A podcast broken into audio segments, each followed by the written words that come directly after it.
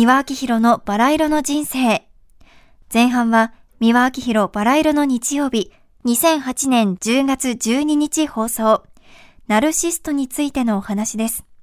それではお聞きください。今日のお話でございますけどもね、ナルシストについてお話をさせていただきたいと思います。ナルシストと言いますとね、ちょっと最近の若い方はね、あまり使われない言葉ですね。自己愛というんでしょうかね。これナルシストのもともとはあのナルシサスというね、ギリシャ神話のね、あの少年なんですね。で、そしてね、狩りの女神がね、ナルシサスという非常な大変な美少年がいて、あの池のほとりを通った時にね池の中から自分のことを覗いてる世にも美しい人がいるんででその恋をしてしまってで毎日毎日朝から晩までねその美しい人にね手を伸べて私が手を伸べればあなたも手を伸べ伸べ伸ばしてくれる。顔を近づければあなたも顔を近づけてくれる。それなのに触ろうとするあなたは逃げていく。どうしてなんだっつでそのうちにもう衰弱しちゃってその水の中へ飛び込んじゃってで死んじゃうわけです。落ちてね。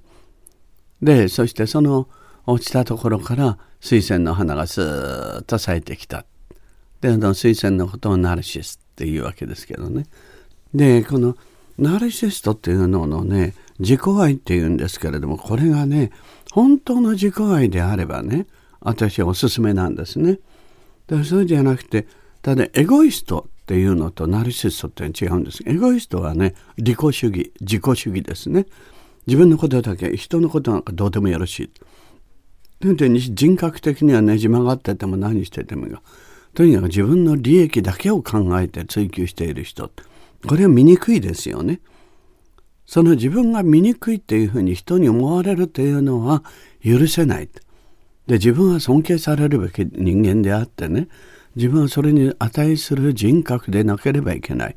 だから、とにかく人に優しく、そして謙虚で、知識があってもそれを引き流さないでね、そして凛とした強さとか勇気とか戦う力も持っていながら、あの、優しくしなければいけない人には弱者には優しくしていたわると。そういうものを全て兼ね備えた、つまり全人格的な人間。ね。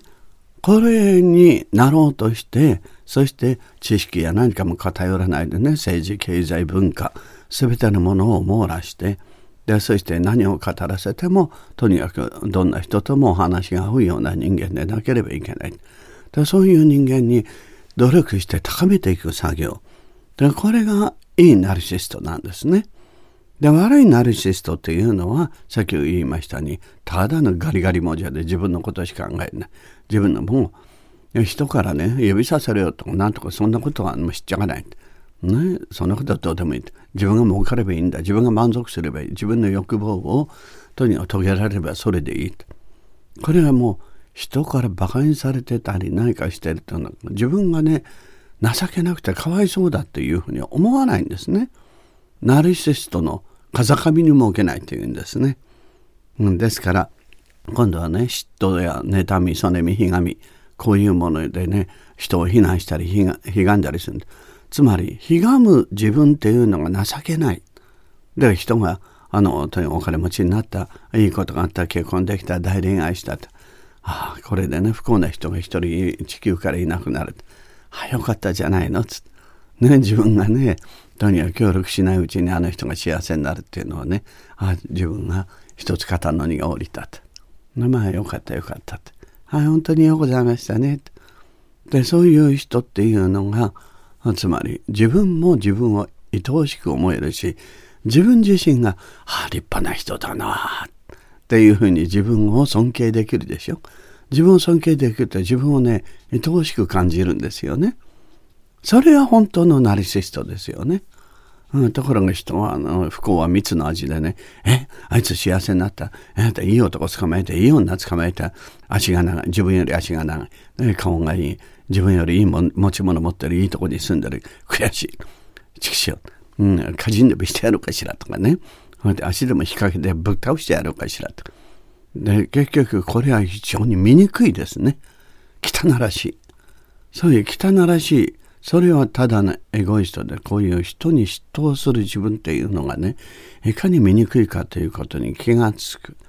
でそれがとにかく素敵な人になる一歩なんですけれどね。なかなかね、そうは言ってもね、行いがたしでね、日蓮さんとかね、お釈迦様とかね、キリストさんとか、みんな苦労して一生懸命自己を磨いたんですね。ですから道は遠いですわ後半は三輪明宏バラ色の日曜日2015年11月1日放送20世紀前半に活躍したフランスの女性画家マリー・ローランさんについてのお話ですそれではお聞きください皆様ごきげんよう Bonjour, mesdames et messieurs. 三輪明宏がお送りいたします。バラ色の日曜日の時間でございますよ。では早速皆様からのお便りをご紹介させていただきたいと思います。皆さん、Bonjour. Bonjour, madame. えー、毎週日曜日、ロマンティックなこの時間を楽しみにしております。さてさて、私の住む府中市の美術館で今、フランスの女性画家マリー・ローランさん展が開かれています。皆さんはマリー・ローランさんはお好きでしょうか？ぜひお話を聞いてから美術館に行きたいと思います。そうですね、マリー・ローランさんの思い出と言いますとね、1990年にね、池袋にございます東京芸術劇場、そこがね、オープンするんで、あの、何か作演室で芝居をやってくれないかって。じゃあ出るのはダメだけども演出して台本書いて新作でっていうことでね。つまりマリー・ローランさんの物語でね。で島田陽子さんがマリー・ローランさんの役でね。その恋人のあのギョンム・アポリネールの役が清水浩二さんだったんですね。で演出させていただいてでおかげさまで評判良かったんですけれどもね。で私マリー・ローランさんの絵が好きなのはねはっきり線を描いたりとかね朦朧画に近いんですね。あのぼんやりしてて。でそこがまた情緒的で素敵なんですけどね。あの東郷誠二さんのね色と似てるんですね。で東郷誠二さん二課会の大御所でいらしたんですけどね。この方も美しいあの女の方ばっかり描いてたんだけども。この方はマリー・ローランさんの影響を受けたみたいですね。でちょうどその頃にパリにいらしたんですよ。マリー・ローランさんがねピカソやね、えー、ジョルジ・ブラックや何かと活躍してた頃に。でそれでピカソなんかもね、えー、ジャン・コクトーなんかと一緒にいろんな芸術活動してね。で絵ばかりではなくてあの舞台美術であるとか絵本だとかね本の想定をやったりとかね。向こうのあの芸術家ってありとあらゆることを試してやってたんですね。それを東郷誠司さんが日本へ帰ってきてやろうとなさったらそんなに金が欲しいのかってで日本の画壇からね飲酒的なところが突っ込まれたって。そうおっしゃってましたけどね。であの東郷誠司さんのねご自宅にねマリー・ローランさんの小さなね本物の絵があの飾ってありましたんですけどね私盗んでこようと思ったんですけどね泥棒になるのでねやめました。ね、その詩人の業務アポリネールっていうのはまあ恋人でねいろいろごたごたごたごたあったんですけども、え結局別れた後ねアポリネールはねロランさんを忘れられなくてミラボー橋という詩を作ったんですね。スレポミラボークルラセヌシャンソンにもなってるんですけどねミラボー橋というねあのシャンソンの歌でいろんな方が歌ってます。とても叙情的ないい静かな歌です。ミラボー橋の下はセーヌ川が流れ、我らの恋が流れる。私は思い出す。悩みの後には楽しみが来ると。というふうな詩でございますけれどもね。情緒天面としたそういう時代っていうのは本当に素敵ですね。またあのそういうね詩人とか芸術家の集まりとか交流とかがで世の中でねもてはやされて大事にされる時代が来ると素敵ですね。でマリー・ローランさんについてねお話しさせていただきましたけれどもね。絵描きさんというのはそれぞれ人格が出ますでしょ？好みとかね。その方の人間性心象風景が表に出て視覚化されたものが絵なんですよね。絵とか彫刻。でマリー・ローランさんはそういうふうなあのふわっとした絵がうん、書いててで人柄もねあそういう人だったんでしょうね。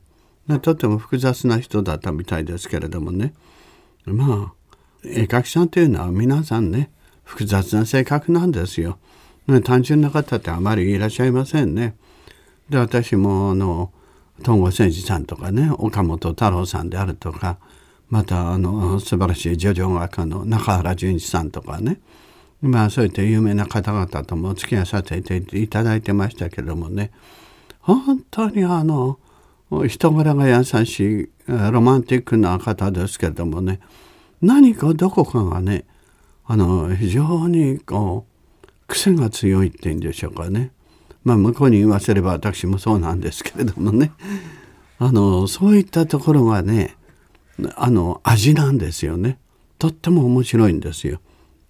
でロランさんの絵っていうのはやっぱりそういうものだと思いますしね。で東郷誠司さんの絵とねどうもダブるんですね。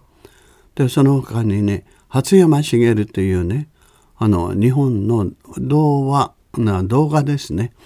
子供たちの絵本なんかをねあの随分担当して絵本を出してましたよ。綺麗なね朦朧画でねあの線がなくてねあの色だけであの表現するような絵なんですけど。であの初山茂っていう人。でこの人もその流れの一人ですよね。でロマンティックです。もっとねああいう人たちがねあの世の中でね日常的に若い子とかねあのお年配の方にもね知名度が上がってで生活の中にそれを取り入れたりね部屋の中に絵を飾ったり何かそれで、えー、ヒントを得て家具や調度品をね作ったりカーテンを決めたりというふうになるとね古き良き時代の美意識を生活の中に取り入れることができると思いますよ。ぜひよろしければお試しになっていただければと思います。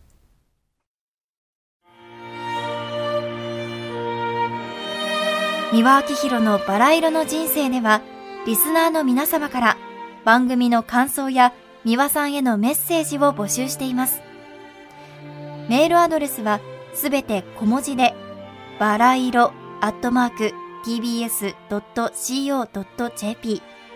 バラ色の綴りは b, a, r, a, i, r, o です。たくさんのお便りお待ちしています。それではまた次回お会いしましょう。ごきげんよう。